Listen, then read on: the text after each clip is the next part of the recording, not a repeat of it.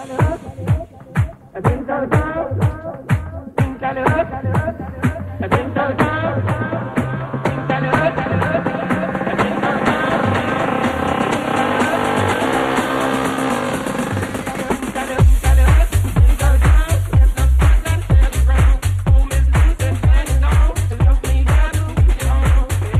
Amigas, amigos, ¿qué tal? Muy buenas, bienvenidos una semana más aquí a Fribeta, el programa de apuestas de Radio Marca que te va a acompañar los próximos 60 minutos aproximadamente hablando de apuestas, de deporte y de apuestas y deporte. Ya sabéis que si queréis entrar en este mundo tenéis que emplear la regla básica de el juego responsable, el juego con responsabilidad y solo si sois mayores de 18 años, lógicamente. Listos para interactuar con vosotros en arroba Remarca, listos para charlar de fútbol, charlar de tenis, que tenemos el abierto de Estados Unidos y escuchar vuestras preguntas en arroba FreeBetRemarca. No perdemos más tiempo, gracias a los amigos de Betfair, aquí estamos una semana más dando buenos consejos de apuestas deportivas en FreeBet Radio Marca.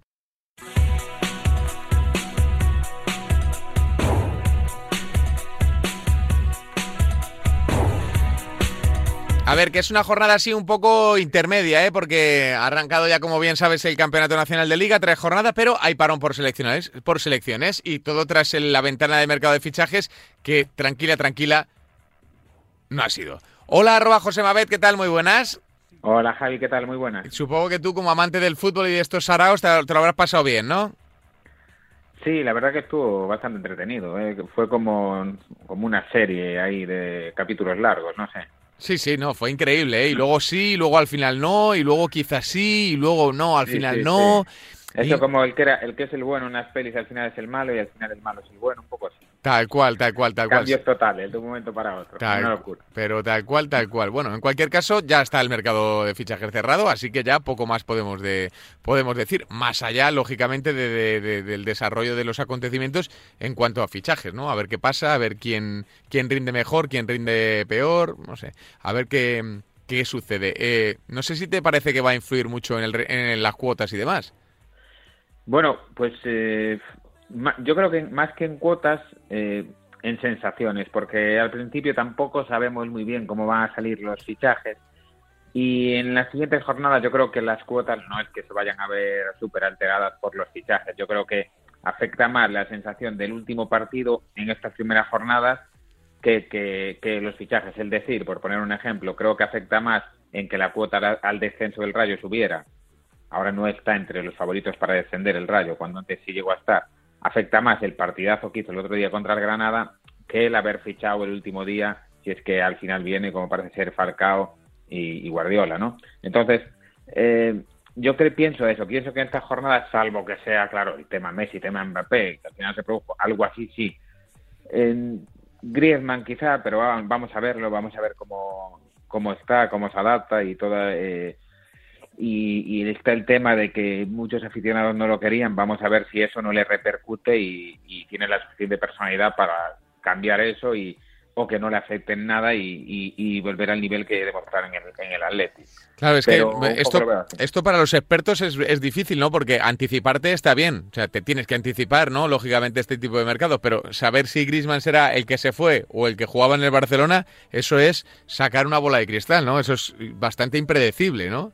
Totalmente impredecible. Es que es súper impredecible porque afecta hasta muchísimo cómo, cómo él mentalmente sea capaz de superar los pitos que vaya a tener el, el primer día, porque seguramente vaya a haber un sector del público, basta ver un poco las redes sociales para saber que un sector le, le va, a, le va a silbar y, probablemente insultar y él va a tener que ser capaz o de darle la vuelta a eso con habilidad, eh, con sus declaraciones y demás, imagino que también tendrá el apoyo de seguro de Simeone para darle un poco la vuelta, o tener la personalidad suficiente de esos jugadores como un Stoikov de la vida, por, un ejemplo que se viene a la cabeza, o, un Romario de estos que les daba absolutamente igual, o Yalmiña, aquí que me toca a mí en Coruña, que le daba igual, que igual cuando le pitaban era cuando mejor jugaba porque se cabraba, pero eh, hay otros que en cambio no, que en cambio cuando se ven así les quema más el balón, se atreven menos, entonces no sabemos por ahí muy bien por dónde va a salir. Entonces, como bien dices, es, totalmente una incógnita en este momento el rendimiento que puede ofrecer Griezmann. Hmm.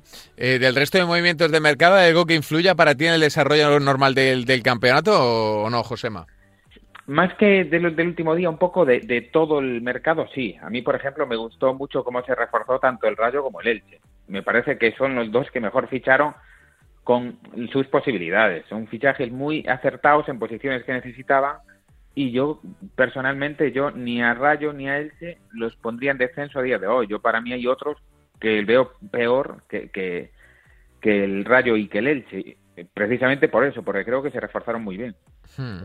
Eh, desde luego el Elche con, con, la llegada de Lucas Pérez y el Rayo con la de Falcao le han dado un plus a, a eso que tanto, que tanto se paga y que tanto normalmente cuesta encontrar, que es el gol. Eh, Josema, ¿nos vienes a dejar una recomendación o a hablar o a valorar la posibilidad de, un equipo de, la Liga Smartbank utilizando ese mecanismo de, del largo plazo que sueles emplear tú?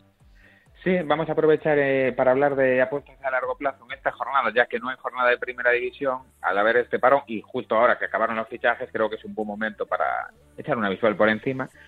Y respecto al, al mercado de cuatro primeros, es decir, ir a Champions, a mí me gusta muchísimo, y es el pronóstico que voy a dejar esta semana, que el Sevilla va a Champions, que llega a pagarse a 2.10. Está entre 2 y 2.10 en todas las casas prácticamente.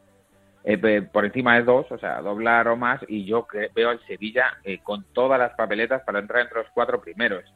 Eh, le pueden competir el, el, la Real Sociedad y el Villarreal, son los que le pueden competir, competir ese cuarto puesto siempre que, que uno de los de arriba no la caguen y, o bueno, entre comillas, según la temporada que el Sevilla y acabe el Sevilla incluso por delante de uno de los tres grandes, que tampoco sería descartable para nada, pero veo al Sevilla muy por encima de Real Sociedad y Villarreal. Pese a que Real Sociedad y Villarreal tienen muy buen equipo, es que el Sevilla lo tiene, tiene un equipo compensadísimo, consiguió mantener al final a, a eh, y tiene lo del año pasado y, y todavía mejorado, porque es que se reforzó con, con fichajes como el de Delany en medio campo, que es un jugador muy bueno, Augustinson, eh, el, el del Verde del Bremen, que en Suecia me gusta bastante, la verdad es muy duro, ese, o sea, me parece muy fiable esa defensa. Luego Montiel se espera que, que salga tipo Acuña, siempre suelen ser fiables este tipo de jugadores buenos argentinos. Eh, la Mela empezó muy bien, Dimitrovic es un porterazo, eh, y luego tiene Rafa Mir como sustituto eh, un poco de De Jong, ¿no? Porque tenemos a Nesiri, que seguramente sea el titular, y bueno, yo creo que Rafa Mir no tiene que envidiar en nada o no, a De Jong. Entonces, un poco sumando todo, el Sevilla veo que tiene el bloque del año pasado reforzado y las sensaciones que dan estas primeras jornadas es muy buena. Con lo cual, me parece a mí que es muy difícil que se le escape ese, ese, esa Champions. Mucho tendría que cambiar la cosa, puede ser, pero es que claro, es que nos pagan dos. Me parece un cuotón. Doblar por algo que parece tan probable analizando unas y, otras plantillas. Coincido, coincido totalmente. ¿eh? Me parece que la cuota está eh, muy lejos de, la realidad, por decirlo de alguna manera, de nuestra liga, porque el Sevilla, insistimos, es un auténtico equipazo y, a ver, lo tiene todo para ser eh, tercero, cuarto, segundo o incluso pelear por el título. Lo único que, claro, el fútbol es así. Tampoco vamos a, exigir que, que, que quede así o que llegue a ser campeón o segundo, tercero, cuarto, pero en cualquier caso las posibilidades son bastante más amplias de lo que marcan las bookies. Eh, Josema, ¿por abajo qué ves?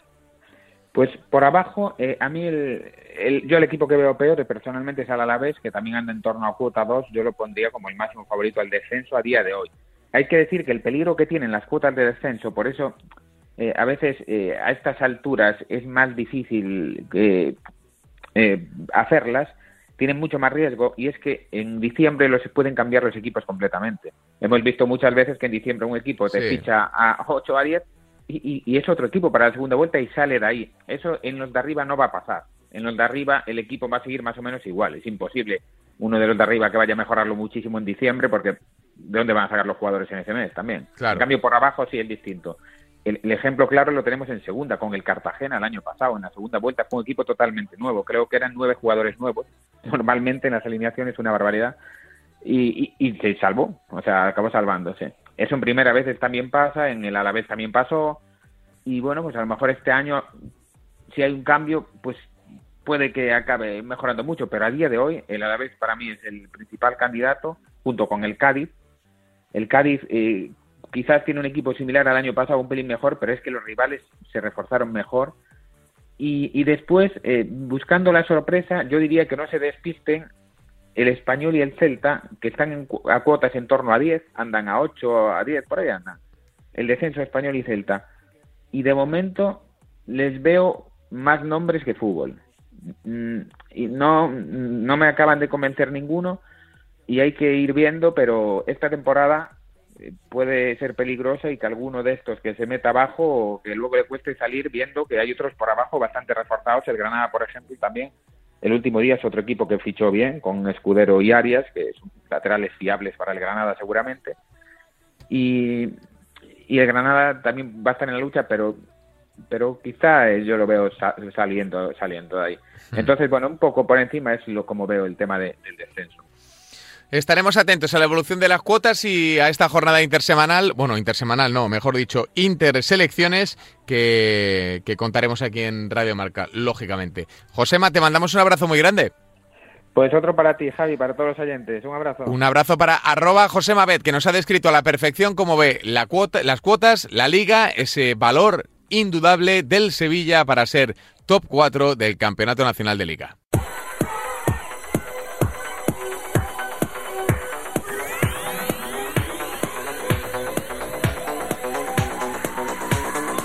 Venga, que seguimos hablando de fútbol. Ya está con nosotros arroba. Hola, Oscar, ¿qué tal? Muy buenas.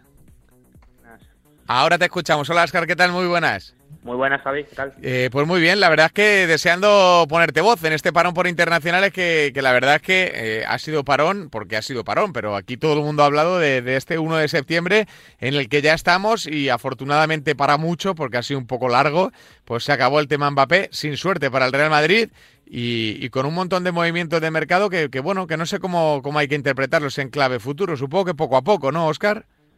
Claro, a ver, el tema, yo, la verdad que tenía ganas ya de que acabase este, este circo, porque al final un poco, pues la, prensa, como es normal, pues especula, ¿no? Juega un poquitín a, bueno, pues como podemos hacer todos y al final bueno, pues yo creo que el tema de Mbappé ha sido un poco cargante y ya, bueno, pues ha decidido que no viene.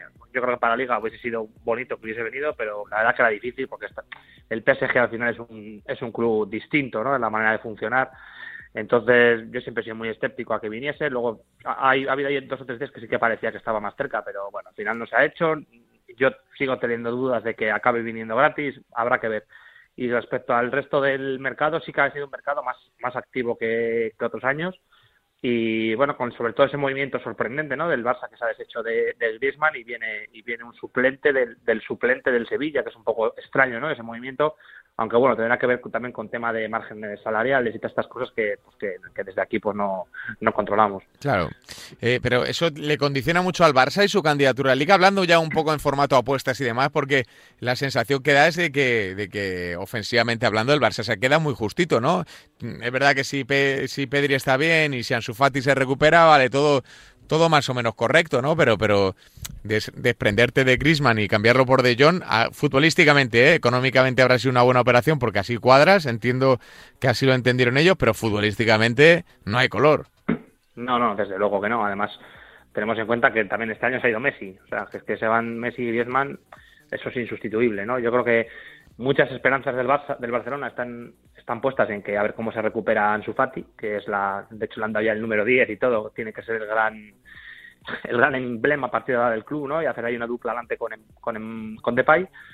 Pero como dices, o sea, eh, futbolísticamente, pues hombre, es que Griezmann es verdad que no se ha adaptado al Barcelona como, como se esperaba ni ha dado el rendimiento que, que nadie esperaba pero al final, pues bueno, es bastante más jugador que, que De Jong, ¿no? Entonces, eh, pues sí, ahí se ve mermado el equipo y sobre todo se, se ve muy reforzado el, Atlético de Madrid, que para mí tiene, pues, pues casi me, aventuraría a decir que es la mejor plantilla de España ahora mismo.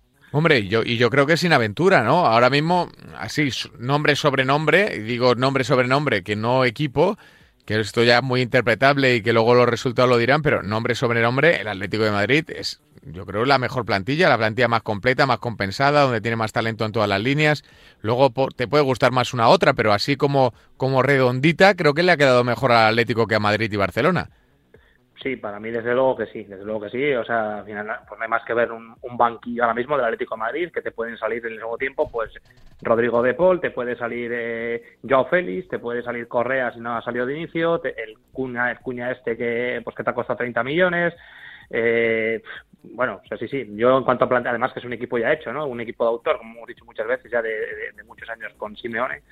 Entonces, vamos, para mí este año es claro candidato a repetir el título. Mm, hablamos con Josema antes de, de, la opción Sevilla, que, que, se paga por encima de, dos euros en la clasificación para Champions. Es una apuesta de la que está hablando mucha gente, Oscar, y, la verdad es que tiene muy buena pinta, ¿no? Por el hecho de que el Sevilla también se ha reforzado muy bien, ¿no? Con, con, con la Mela, que ha funcionado muy bien haciendo goles, con el Papu, que está del año pasado y que suponemos que este año estará mejor. No sé, da la sensación de que también han hecho un equipo muy completo, ¿no? Sí, mira, pues te, adelanto una apuesta que también llevo yo publicada, que es precisamente esa, ¿no? Sevilla top 4, ¿no? Que, que quedaron entre los cuatro primeros, ya sería, sería verde. Y, sí, como bien dices, también es que tiene una plantilla eh, muy completa. O sea, yo en cuanto a plantilla, no hablo de 11, pero en cuanto a plantilla, yo veo más completa la plantilla del Sevilla, con más opciones, con más alternativas, y la del Atlético de Madrid que, por ejemplo, la del Barcelona, que al final, como se ha visto contra el Getafe, te han entrado de suplentes dos niños de 18 años que tendrán calidad y buenos futbolistas, pero al final no es lo mismo que, que, el Barcelona de antaño, que te entraban de refresco Pedrito y otro. Entonces, todo esto se nota y, y sí que yo veo al Sevilla, sobre todo le veo bastante superior eh, o le meto claramente en ese, en ese grupo de cuatro y bastante superior al siguiente grupo, pues donde podrían estar el, el, Villarreal, la Real Sociedad, pero sí que les veo un, peldaño y medio por encima. Hmm. Bueno, eh, estaremos atentos sea lo que suceda en ese, en ese campeonato, en esa apuesta a largo plazo que en la que coinciden tanto eh, como Josema. Creo que también el pensador nos la comentó hace unos días y, la sensación que da es de que debería salir incluso fácil, pero en el fútbol nada es fácil y en las apuestas ni, ni mucho menos. Eh, por abajo, Oscar, ¿qué te han parecido los refuerzos de, los equipos? Pues mira, el, eh, creo que el, Elche se ha reforzado súper bien. O sea, el Elche, vamos, eh, si se pudiese apostar a que no desciende, no sé si eso se puede apostar, creo que no pero pero para mí sería una apuesta también muy clara porque creo que se ha reforzado muy bien creo que tiene vamos creo que es un equipo muy bien hecho no en todas las líneas. Me gusta la, me gusta la, sobriedad que tiene atrás las los laterales que tiene largos como Jica eh, luego tiene el, centro del campo con Guti también me gusta luego adelante adelante tiene muchísimo adelante ha venido Benedetto ha venido Lucas Pérez tienen ya a Lucas Boyé a Pere Milla o sea creo que es un equipo muy bien hecho y creo que no va a pasar problemas. Mm, problemas me refiero a... Bueno, sí, a salvarse. Sí, eso es, que se acabará salvando, sí que peleará por no descender, pero al final yo creo que... Y, sucede un poco, yo creo, con el Mallorca. El Mallorca creo que ha hecho muy, buen, muy buena ventana de fichajes. Creo que han aprendido de la última vez que ascendieron y volvieron a descender, manteniendo un poco lo mismo y que no les llegó. Y creo que ahora sí que han dado ese, ese peldañito adelante. Y bueno, pues te diría que tiene mala pinta el Alavés, pero bueno, el Alavés al final también ha tenido mala pinta estos, estos últimos años y se ha acabado salvando. Y desde luego va a estar súper igual. Al Rayo Vallecano también creo que a mí Iraola me parece un muy buen entrenador, creo que es un equipo muy bien trabajado.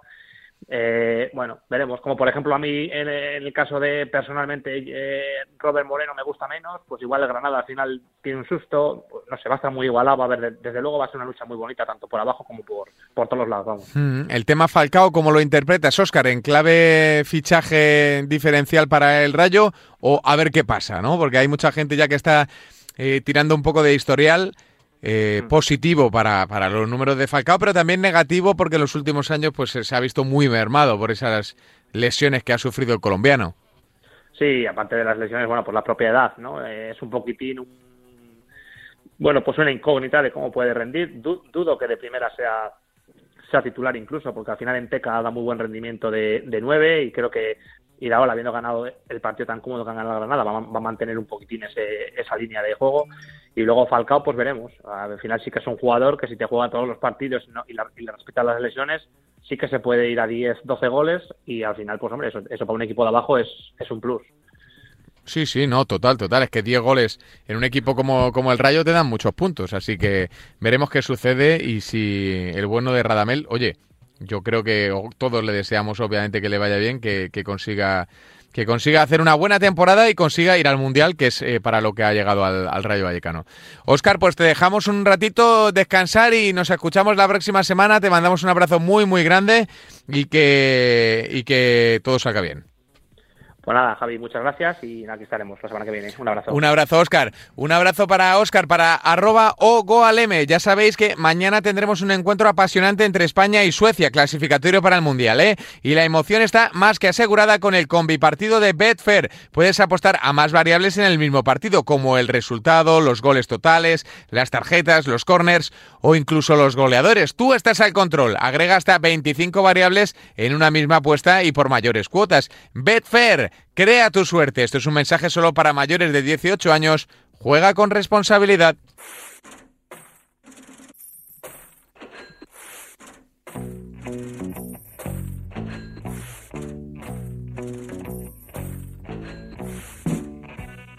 Bueno, esta sintonía le viene ni que al pelo a la situación actual, ¿eh? La de Money, eh, porque, ojo, la de dinero que se ha movido, o la de poco dinero que se ha movido, pero la de muchos jugadores que han cambiado de, equipo. Ya está con nosotros Jared de Ochecker. Ya sabéis que si necesitáis un comparador de cuotas, que lo necesitáis, tenéis que recurrir a ellos para que os den más apostando exactamente lo mismo. Hola Jared de Ochecker, ¿qué tal? Muy buenas. ¿Qué tal, Amaro? Modo septiembre, ¿eh? que, parecía que semana de parón, pero no veas cómo, cómo apretó hasta el final el cierre del mercado de fichajes, así que tomándonos un respiro después de tanta actividad. Muy bien, ¿no? Muy bien el mercado, muy bien la respuesta de, los clubes y también muy bien el tráfico de la, de la web, suponemos, ¿no? Con, con la gente interesándose ahí por los movimientos de mercado y por donde podía rascar alguna cuota. Sí, sí, de hecho ahora te, contaré si quieres cuáles han sido los mercados más apostados la semana y ni que decir tiene que el mercado de fichajes ha estado en lo más alto. ¿eh? ¿Sí? Ah, pues mira, vamos, A, vamos a arrancar si te parece despacito y terminamos en alto. Eh, no sé por dónde, por dónde quieres empezar, Jared. Bueno, eh, tenía también pendiente un guiño, algo de lo que hablamos la semana pasada. Ah, muy bien, muy bien. Que haya siempre continuidad aquí, que, que la gente no le pierda la pista a los temas que interesan, porque si teníamos hace escasos días uno de los mercados más apostados de la semana, esas historias que tanto gustan, como en este caso era el combate de boxeo de Jake Paul, el hermanísimo, que es el que se ha lanzado quizás con más eh, claridad o más profesionalidad al mundo del boxeo, volvió a ganar, decía que estaba todo el mundo deseando ver el combate para ver si finalmente perdía, pues esta vez en el combate más complicado hasta ahora, de los cuatro que ha librado hasta la fecha, volvió a hacerlo, esta vez por decisión dividida, eso sí, lo, lo tuvo más ajustado, y bueno, que ya se está hablando de cuál será el siguiente reto que va a tener, ahora parece que será ante un boxeador profesional con todas las de la ley, otro hermanísimo, eh, conocerás al, campeón mundial Tyson Fury, pues el hermano de 22 años, Tommy Fury, eh, también con un eh, récord ahora mismo de invicto, siete victorias, cero derrotas, cuatro de esas victorias además por KO.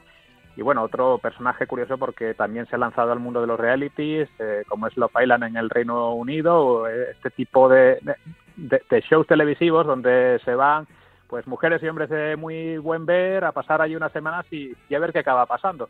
Es otro personaje, como digo, que está a caballo entre los dos mundos, el de ser una celebridad y también el del boxeo, pero en principio está así. Vamos a ver si se va confirmando en las próximas semanas, fechas y vamos teniendo cuotas. Debe ser eh, la batalla más complicada hasta la fecha para Jake Paul, que veremos si en esta ocasión podrá solventar o no, como, como ha hecho hasta ahora. El, el, hecho de que toda esta gente esté ahí, dale que te pego con, estos asuntos, eh, ¿significa que apuestan muchos o que apuesta mucho la gente? O sea, no sé si eh, eso lo podéis ver en vuestra página web. Si hay mucha gente que apuesta 30 céntimos o un euro, o hay muy poca gente pero que apuesta muchísimo dinero. Hay de todo, ¿eh? Hay de todo, pero en estos casos es verdad que cuando no es eh, es un combate entre dos neófitos, al, fin y al cabo. Sí, es como, es como algo amateur, ¿no? Es así como algo eh, lúdico, ¿no? Los dos tienen registro profesional y, tienen su, su tarjeta, digamos, como boxeadores profesionales, pero al fin y al cabo eh, boxean, pero son más conocidos casi por otra cosa que por boxear, sobre todo en el caso de Jake Paul. Entonces no es el evento en el que vas a ver a expertos del boxeo dejarse de verdad los cuartos eh, o, dejar las mejores recomendaciones que sí se podría hacer en un combate de, con todas las de la ley, como los que estamos acostumbrados de siempre. Se está trayendo mucha masa, eso sí, entonces por cantidad hay muchísimas apuestas sí es cierto que por las características del combate, pues quizás la gente sí prefiere esa apuesta lúdica del euro, los dos euros, los 10 euros, que, apostar por un stake serio, aunque siempre hay excentricidades, como en todo. Sí, sí, desde luego. Estaremos atentos a ese combate y al resto de cosas que nos vas a traer que en, intuyo van eh, por el mercado de fichajes y por cómo afecta también a las cuotas generales de, de campeones o del largo plazo, ¿no? Sí, porque te digo, los, los dos primeros mercados en número de apuestas en lo que llevamos de semana están relacionados con el mercado de fichajes. El primero es el nombre que teníamos todos eh, pendientes de ver si iba a ser la gran operación del mercado. No podía ser otro que Kylian Mbappé, eh, que al final ha, ha hecho las delicias de las casas de apuestas porque cuando parecía que estaba todo cerrado, la gente ya intentando quizás cazar la cuota mientras todavía tuviera valor. El PSG se hizo el sueco y ni los 200 millones que, parece que fue esa última oferta del Real Madrid le hicieron eh, cambiar de idea.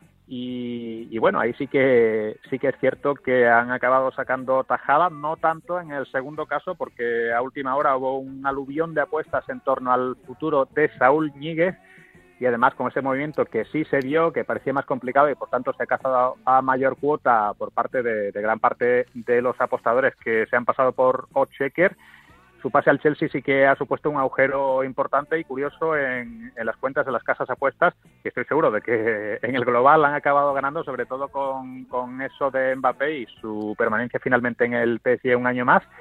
Pero claro, todo esto también tiene su repercusión en las cuotas de, ganador de liga, ganador de Champions, que quizás con este momento de parón, eh, después de haber pasado revista las tres primeras jornadas ligueras, de saber cuáles son los 32 equipos que van a competir en esta Champions y que está todo mucho más parado, pues evidentemente son otros dos mercados que han sido muy apostados y que también eh, están en el top entre lo más alto, que si te parece, pues comentamos algunas de las curiosidades que, hemos visto. Pues venga, vamos a darle. Una vez repasado lo de Saúl y lo de Mbappé, lo de, lo de Mbappé ya lo dijimos la semana pasada, Jared, que no tenía mucho valor, que a esas cuotas era mejor no tocarlo, a pesar de que la información decía una cosa en ese momento.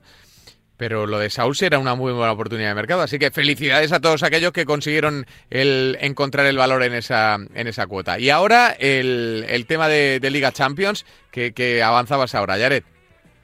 Pues mira, en Liga que terminamos antes porque son tres los, los, grandes candidatos. Hay uno que se ha afianzado en la primera posición, como es el Real Madrid. Lo encontramos a una cuota máxima de 2.20 que no se ha visto demasiado influida por la no llegada final de Mbappé. También es cierto que ese movimiento del último día de mercado de, de Camavinga pues, puede dar eh, mayor consistencia al plan de Ancelotti para el Real Madrid y por eso lo encontramos ahora mismo con cierto favoritismo sobre los otros dos, donde sí se ha producido una novedad bastante curiosa, que es que en el día de ayer hubo sorpaso y ahora el principal rival del Real Madrid por hacerse con el título liguero es el actual campeón, un Atlético de Madrid que estaba entre 4, 4.50 en, en las horas previas a este deadline, a este día final del mercado, y después de, ser posiblemente el equipo que más se ha movido y sobre todo con esa sorpresa final en la forma de cesión de Griezmann, pues eh, acaba superando precisamente al equipo del que procede el delantero francés, un Barça que, en fin, eh, con estas eh, dificultades económicas que está atravesando, no solamente ha debido desprenderse de Messi, también de, de otro de los futbolistas mejor pagados, como era Griezmann, y no pues de otros como, como Coutinho, como, como Pjanic, que quizás eh, siendo de prácticamente jugadores con los que no cuenta nada Kuman, ha sido más difícil encontrarle salida, es un agujero que va a tener que seguir pagando el, el equipo Blaugrana y como digo, Atlético de Madrid ahora mismo a 3.75 se pone por delante de un Barça que hace apenas un día superaba la cuota del Atlético de Madrid ampliamente, estaba en 3.25, 3.50, ahora lo tenemos prácticamente a 4 en la, en la casa de apuestas eh, que más paga por el triunfo del Barça. Que a ver, eh, va a ser una pelea 3 que yo creo que puede estar igualmente bastante eh, apretada de aquí al final. Iremos viendo lo mismo este 3.90 con el tiempo, incluso tiene valor, quién sabe. Lo seguiremos atentamente. Desde luego es sorprendente ¿eh? que el Barcelona esté desprendiéndose de tanto talento. También es muy sorprendente que el Real Madrid siga siendo favorito, en mi opinión. Y por lo tanto el valor está en el lado colchonero a esta hora. ¿En Champions se han movido mucho las cuotas, decías, Jared, o no? También hay, a ver, el, top 5 no se ha movido demasiado. Tenemos, como siempre, al City y al PSG en primera posición. Sí es curioso ver que en, los últimos días de mercado el City ha vuelto a ponerse primero, cuando el PSG, después del fichaje de Messi, eh, afrontaba, parecía esta edición en cabeza. No sé hasta qué punto la duda de si Mbappé se iba a quedar o no. Eh, ahora que sabemos que se va a quedar, eh, de qué forma va a estar rindiendo en, en el conjunto parisino en esta temporada entonces vemos al City con 4.50, al PSG un poquito por detrás, a 4.65 cuota máxima, pero con una igualdad bastante notoria entre ambos proyectos.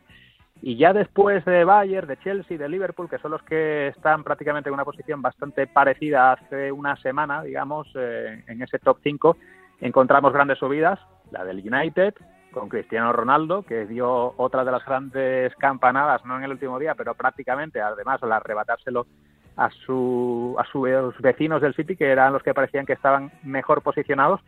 Y ya luego hemos visto al Real Madrid bajar eh, ligeramente eh, y luego subir, luego volver a bajar. Hemos visto una tendencia quizás a la par que la posibilidad de fichar a Mbappé o no, pero sí es cierto que sigue por delante de Atlético y Barça, que en este ranking son octavo y noveno. Otro sitio en el que el Atlético de Madrid vuelve a superar la cuota del Barça, lo mismo que en, en, las cuotas de la Liga, no no es ninguna sorpresa y el que más se descuelga de todos es la Juventus, eh, precisamente el equipo que pierde a Cristiano Ronaldo, que era su principal emblema para intentar resaltar la Champions, no ha salido bien en las temporadas en las que el Luso ha estado eh, dirigiendo el, ataque del conjunto turinés y su recambio ha sido la cesión de Moise o sea que no le deja en demasiada buena posición, ahora mismo cuota de 29 para un equipo que hasta hace muy poquito ha sido de los grandes favoritos que ha disputado finales continentales pero que ahora mismo parece muy alejado del resto y como te decía en el caso del Barça hace un par de semanas, es que ahora mismo las cuotas no le darían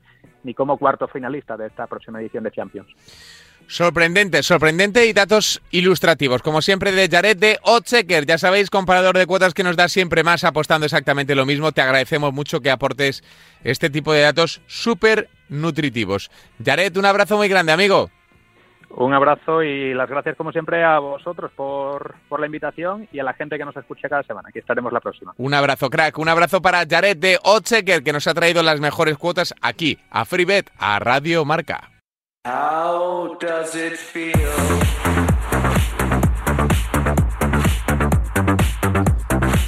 Venga, vamos a saludar ya a Picarillo, que ha tenido un inicio de Premier, como decíamos el otro día, casi inmaculado y que tiene la ventana de internacionales para echar una visual a los mercados y también para asomarse a, la selección inglesa, a la que bien conoce. Hola Picarillo, ¿qué tal? Muy buenas.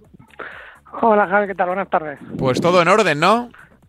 Sí, un, pequeño descanso ahora antes de empezar otra vez con la Premier y, y la Champions, porque ahora vamos a doblar Vamos a hacer como los equipos grandes, eh. fin de semana y entre semana.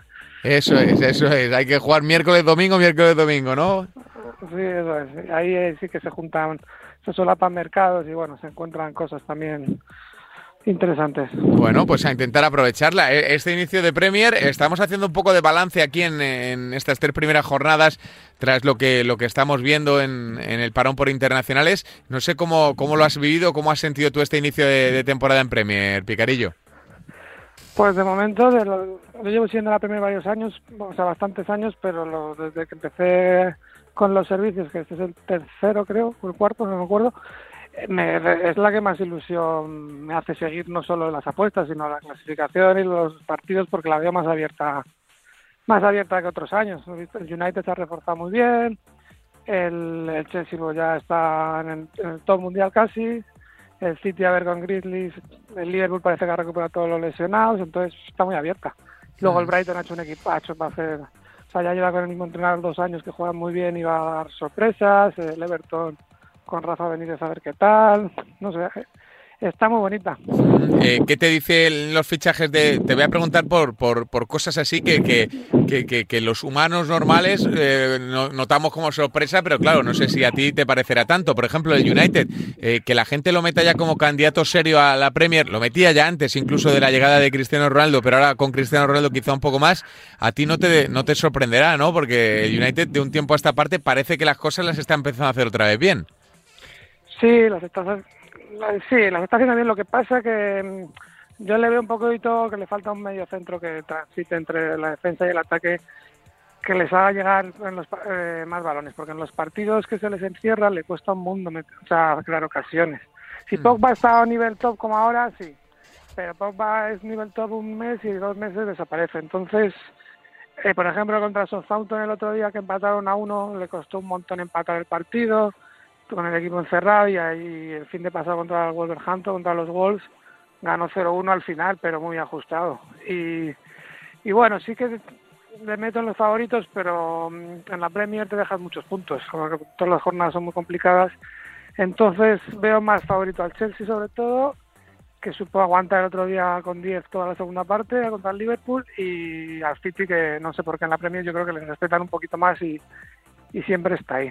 Mm, veo un poquito por encima de los dos. Eso, eso te iba a decir, que el Chelsea casi casi, si antes era la plantilla perfecta con, con la Champions que consiguieron siendo una roca, la presencia de Lukaku, esto en formato cuotas y, y demás, se ha debido notar, ¿no? Porque la sensación que da es que es un equipo súper completo.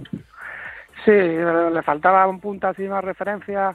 Pues si termina un montón de escenarios el Chelsea, ahora también tiene el juego largo, pues para que la baje Lukaku y genere espacios detrás suyo y controlen de cara pues Mount o Havertz o, o el mismo Jorginho o Kovacic, tiene un montón de variables ese equipo. Entonces sí, es muy fuerte, muy fuerte, pero bueno, es todo muy largo y luego muchas de las lesiones son muy jodidas en estos equipos. Sí, sí. Y, y bueno, la portería está muy bien, bueno, Chelsea es que ya, le conocemos. Además también ha fichado a Saúl, que no sé muy bien dónde me van a poner. Entonces, no sé, yo le veo de los más favoritos. Mm, hombre, da la sensación de que Saúl va para, para ser suplente. No sé si será así o no, pero da la sensación de que, de que hueco no tiene. Sí, no, es que no sé por qué me vuelvo que igual le pone a veces del lateral. No sé si le pondrá de carrilero, no lo sé. pero sí, están Canté, Kovacic y Jorginho en su posición. Es cierto que hay dos copas, la Champions y Liga. Es muy duro todo, tiene que rotar, pero yo le veo el cuarto o sea, dos posiciones es el cuarto. Sí, sí, no, eso parece que parece que será así. Ya veremos si luego se gana el, el sitio y las competiciones, que, que son muchas, pues le, le dan la, la oportunidad.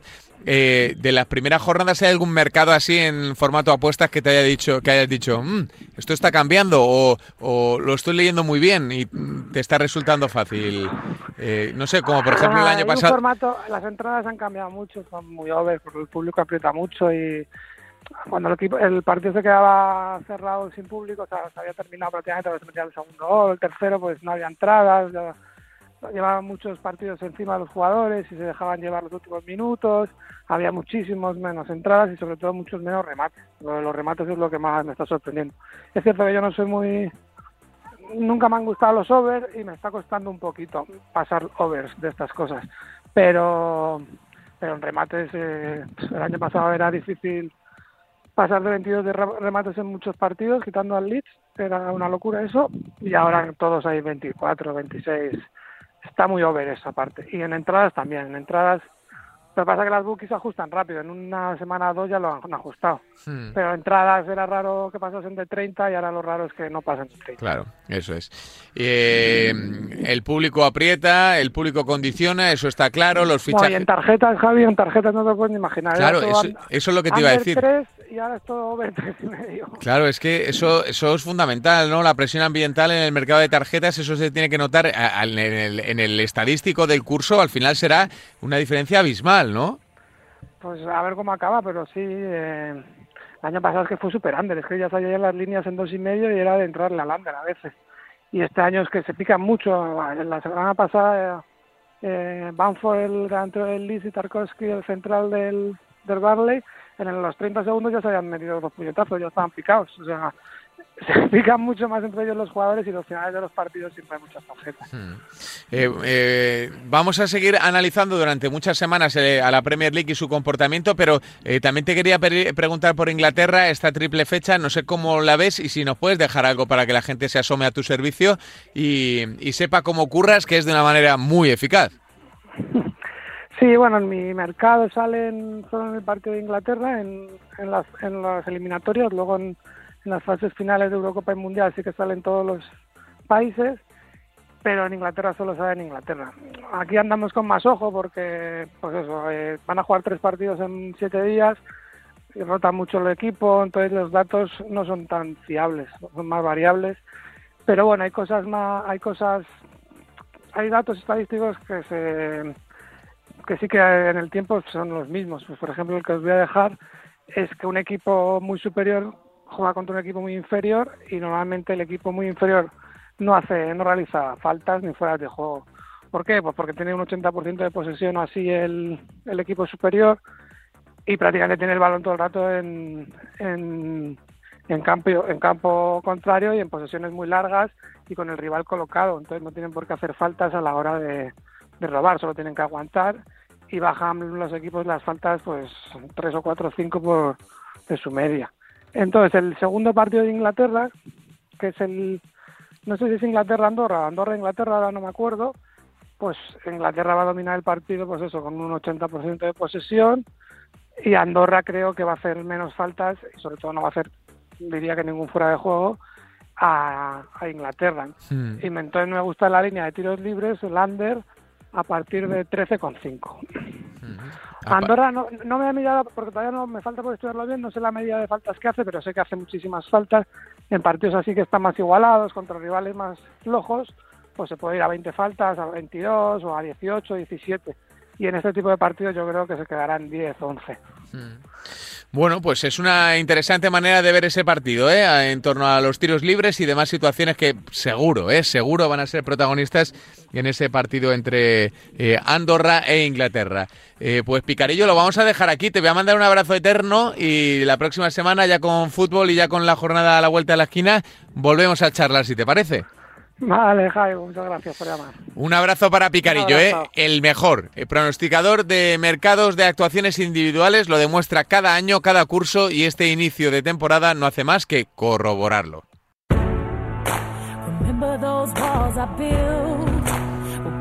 Bueno, ponemos un poquito de música tristona porque se nos está acabando la temporada de tenis y eso es una mala noticia para todos los que amamos el mundo de, de la raqueta. Hola Sergi, de Esto es Tenis, ¿qué tal? Muy buenas. Hola, muy buenas, Javi. Bueno, digo eh, para ti no, porque te, te, vienen las vacaciones, que es un periodo también bastante suculento, ¿eh? Sí, pero bueno, aún no estamos tampoco final final, quedan tres meses, aún tenemos pues un gran slam, luego nos queda algún Masters 1000 y la cita final de temporada y la Copa Davis, así hmm. que de momento aún no podemos pensar en las vacaciones. Es, es, verdad que he sido yo muy optimista con el tema de tus vacaciones, ¿eh? Sí, sí, aún quedan tres meses. Tres meses, bueno, entonces queda, queda tiempo de sobra, de sobra. Es verdad que como estamos aquí metidos en, en yo creo que en pleno US Open ya, pues eh, nos da la sensación de que esto está finiquitado, pero, pero todavía quedan cosas por pasar y, además bastante interesantes, ¿no? Una cosa es que Federer y Nadal hayan dicho stop y otra cosa es que esto haya terminado, ¿no? Sí, tenemos tres de las principales raquetas, como muy bien has comentado, Nadal, Federer, también Tim, que han dado por concluida la temporada y esto lo que hará es que aún en estas citas importantes del calendario todo se abra mucho más y estamos a la expectativa de si por fin las nuevas generaciones dan ese salto y ya empiezan a reinar semana tras semana. Hmm. Eh, ¿Cómo los estás viendo en esta, en esta primera toma de contacto en Estados Unidos? Que nos han dejado sobre todo Daniel Medvedev y Alexander Zverev han sido extraordinarias. Al nivel que hemos visto, pues para mí son los grandes candidatos al título. Pero bueno, como ya no lo hemos dicho tantas ocasiones, luego llega la ronda decisiva, luego llega el partido complicado y ahí la presión pues habitualmente puede con ellos y aparece un Novak Djokovic que siempre pues hablamos de bueno, que hay dudas, que tiene todo el público en contra, que se deja sets en primeras rondas, pero ese tenista en los momentos decisivos ese sí que tiene el plus de más y es la diferencia pues que le está llevando a lograr tantos y tantos Grand Slams. Mm, ¿Para este también, Sergi? Aquí pues nuevamente es el gran favorito, pues por eso, ¿eh? por la gestión de los momentos decisivos pero considero que lo va a tener muy complicado, sobre todo porque ya desde el primer partido vimos que tiene el público totalmente en contra. Sí, podemos decir, le gusta tener el público en contra, le motiva, pero cada partido lo tengas en contra, en el momento en que los nervios le afecten, en que se encuentre con Zverev, con Medvedev, incluso pues tenistas de perfil como Huber Hurkacz, que parecen por su lado del cuadro, o Mateo Berrettini, pues ahí veremos, porque el desgaste con el que llega Djokovic es enorme, los Juegos Olímpicos, pues la decepción que se llevó fue descomunal, del mazazo físico, mental y todo esto pues podría salir en este final de temporada. Hmm, o sea que no le das tan favorito como todo el mundo a Novak Djokovic, ¿no? El favoritismo que le otorgan es completamente exagerado, desmesurado, no tiene nada que ver con las sensaciones que nos está transmitiendo sobre la pista y solo es por el nombre, porque ya ha ganado tres Grand Slams esta temporada y porque va para superar a Djokovic, Djokovic va para superar a Federer y a Nadal con el, como el tenista que más Grand Slams ha ganado de la historia. Hmm. Pero esto además es aún otra presión añadida para él. Eh, en caso de que Novak Djokovic no sea el ganador, ¿a quién ves por ahí? ¿A, los propios Medvedev y Esberev o no? Sí, sobre todo Medvedev porque tiene un cuadro muy, muy asequible. Decíamos, es que el ruso cuando se encuentra con alguien que le pone en apuros en un gran slam se viene abajo, pero es que si analizamos su cuadro, me cuesta encontrar a alguien que pudiera ponerle en apuros antes de las semifinales, porque si los nombres principales que nos encontramos por ahí son Dimitrov, Evans, o Diego Schwartzman, pues personalmente creo que ninguno de ellos puede poner en apuros al ruso. Por lo tanto, su acceso a las semifinales pues debería ser bastante asequible y una vez allí sí que podría encontrarse con Sisipas, pero el griego ya vimos que si se, se salvó de milagro ante un tenista como Andy Murray, pues las vulnerabilidades que está mostrando son máximas y veremos si llega a esa ronda. Hmm. Eh, en el caso de, de yo, vamos, yo personalmente veo que Djokovic está preparadísimo para ganar este torneo, pero es verdad que no llega quizá en su mejor momento ni anímico ni físico. En el caso de Medvedev, al que siempre se le acusa, ¿no? De, estar un poco ahí desorientado en algunos momentos de los torneos, eh, ¿le ves algún punto de madurez extra para, para llevárselo o no? Sí, le, le vimos en Toronto mucho más centrado, le vimos pues que no se cruzaba tanto y bueno, si sigue con esta línea, se parece que está trabajando pues en, en estos aspectos no tanto tenísticos, sino más bien mentales, y si incide en esa mejora, por nivel tenístico no es inferior a Djokovic ahora mismo a estas alturas de temporada. Hmm. Bueno, pues eh, lo seguiremos atentamente. ¿Hay alguna raqueta española que vaya a dar que hablar o, o, a pasar un par de rondas y a recoger los bártulos? Mm, realmente el tenis español aquí en el US Open con la baja de Nadal y con la derrota de Carreño en la primera ronda queda muy, muy, muy diezmado. Podríamos aspirar a superar alguna ronda más con Roberto Bautista, pero tampoco llega en su mejor momento. Qué pena. Las sensaciones que viene dejando en las últimas semanas no son para que pueda aspirar a llegar a una segunda semana. Bueno, pues eh, lo contaremos en Radio Marca. Ojalá te equivoques por el bien del tenis español, aunque sueles hacerlo poco, lo de equivocarte. Así que Esperemos que en esta ocasión pues me equivoque, pero va a ser complicado ver algún español en la segunda ronda, en la segunda semana. Tendremos que verlo por la tele, si no nos toca ahí el bueno Roberto Bautista en el torneo casi perfecto. Eh, Sergi, nos escuchamos, te mandamos un abrazo grande y en la segunda semana ya con muchos partidos menos y con eh, más tarea te preguntamos por nombres en concreto. Perfecto, un saludo. Ya sabéis que podéis seguir a Sergi en los canales de comunicación de El Pensador, donde suele dejar previas súper detalladas para que vosotros podáis hacer vuestras combinadas. Es una auténtica pasada ver el tenis a través de los ojos de Sergi.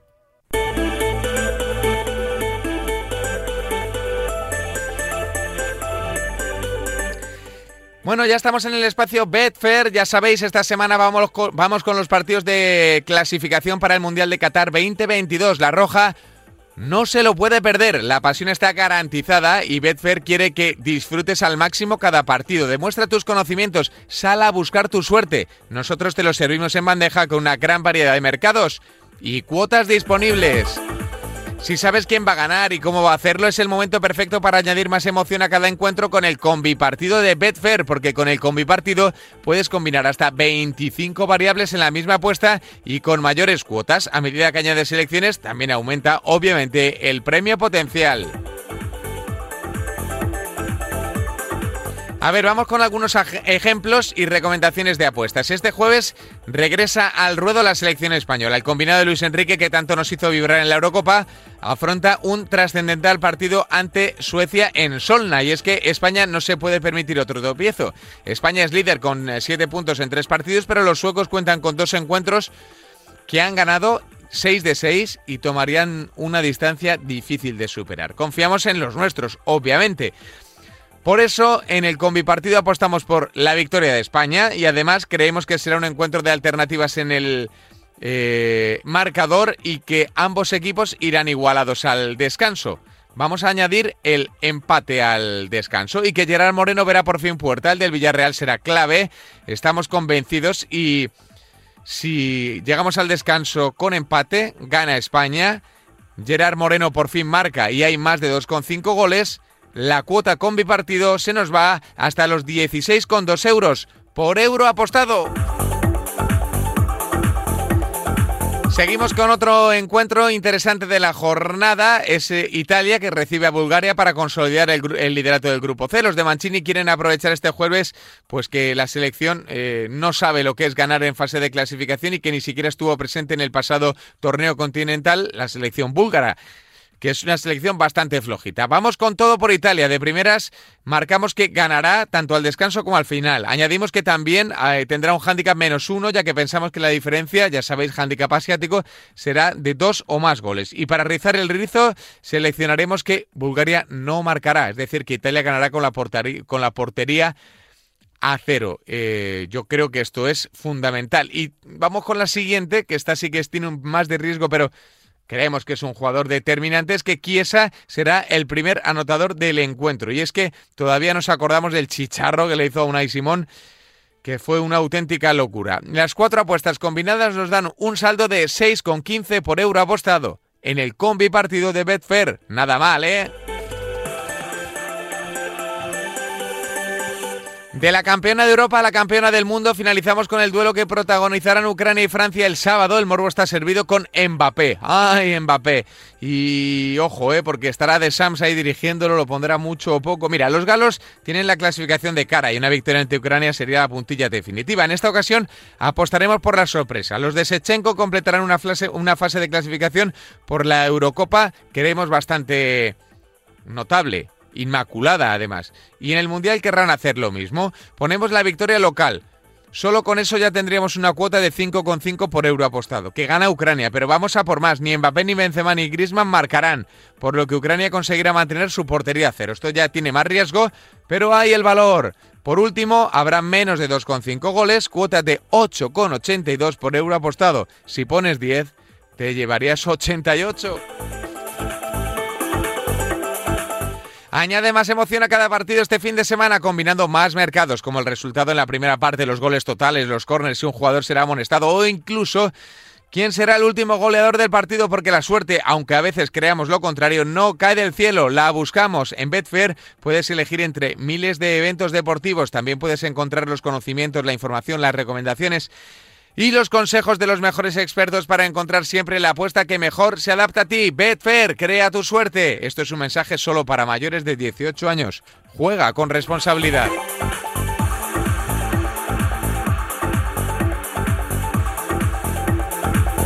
Y tras este mensaje, este combi partido de Betfair, abordamos el tramo decisivo de este FreeBet en Radio Marca.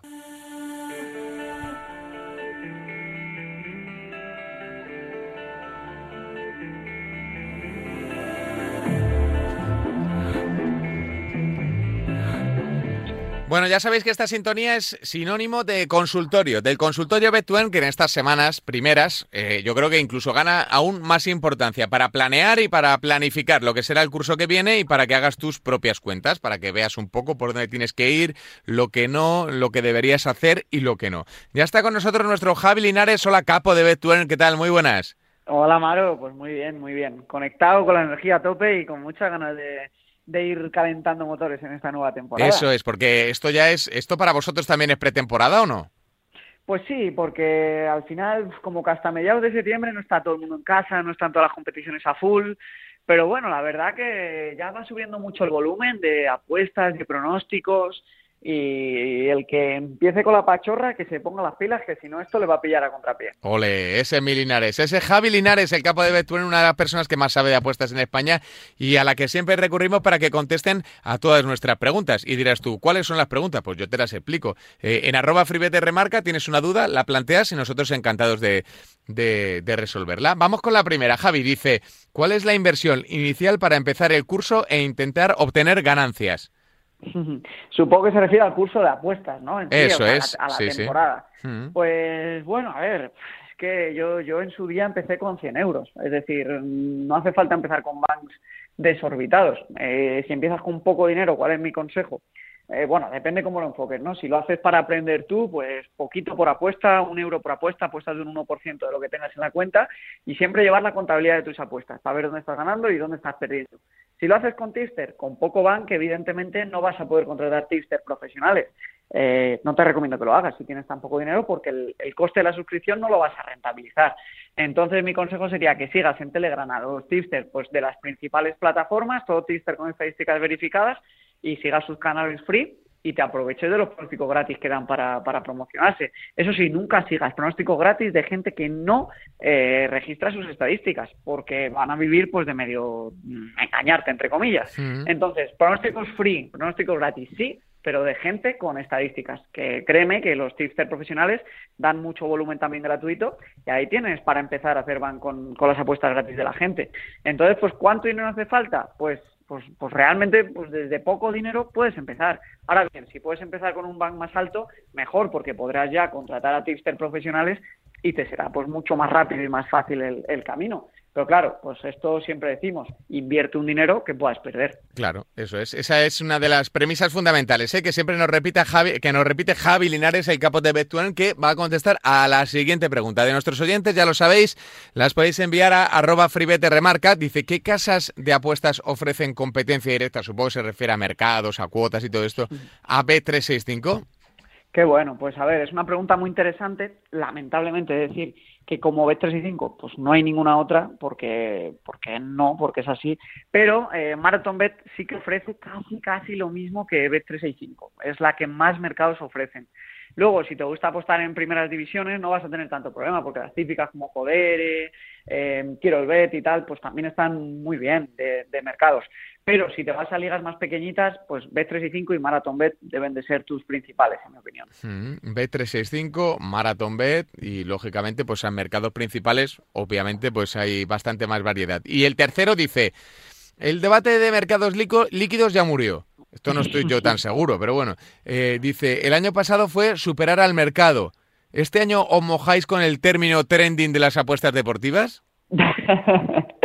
qué bueno, qué bueno. Muy bueno porque es verdad, hace dos o tres años yo me acuerdo incluso que había tister de mercados líquidos que incluso alguna plataforma por ahí que ya casi está en la extinción que criticaba pues a plataformas como la nuestra como Bitcoin porque es verdad que la mayoría de tisters son de mercados no líquidos decía que eso que casi que no tenía mérito sabes eh, que, que, ganar en mercados pequeños que no tenía mérito. Y, y bueno curiosamente esa plataforma pues pues ha, ha, ido prácticamente desapareciendo perdiendo todo todo su todo su mercado.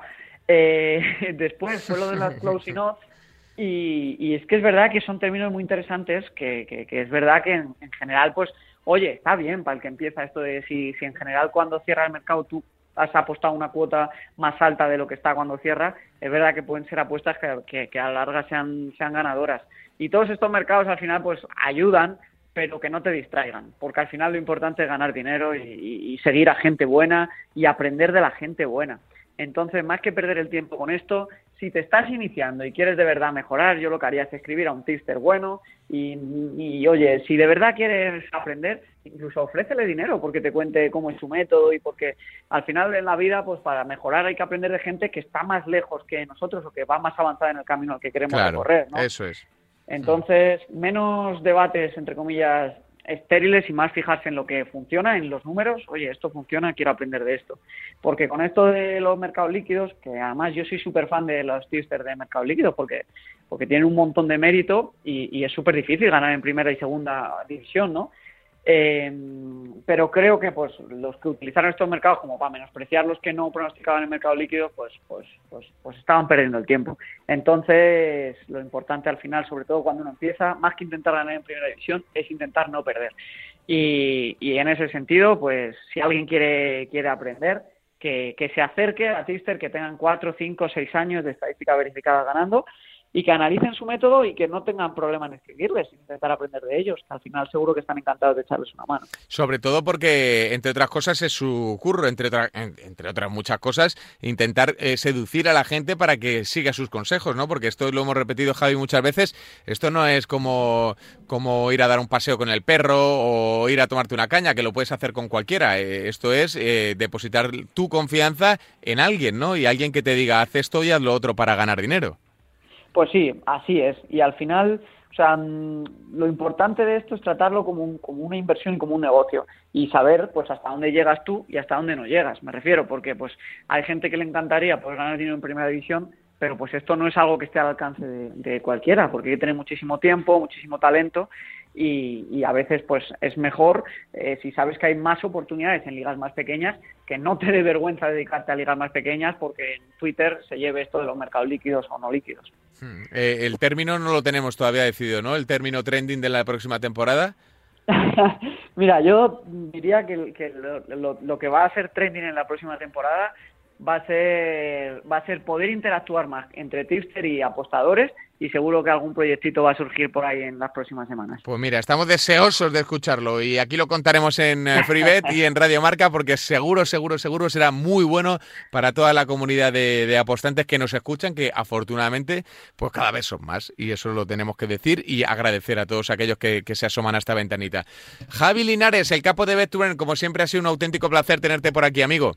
Muchas gracias, Amaro. Un abrazote. Un abrazo para Javi Linares, el capo de Betuen, que como siempre nos ha recomendado cosas en base a tus preguntas. Mándalas a arroba freebetrmarca.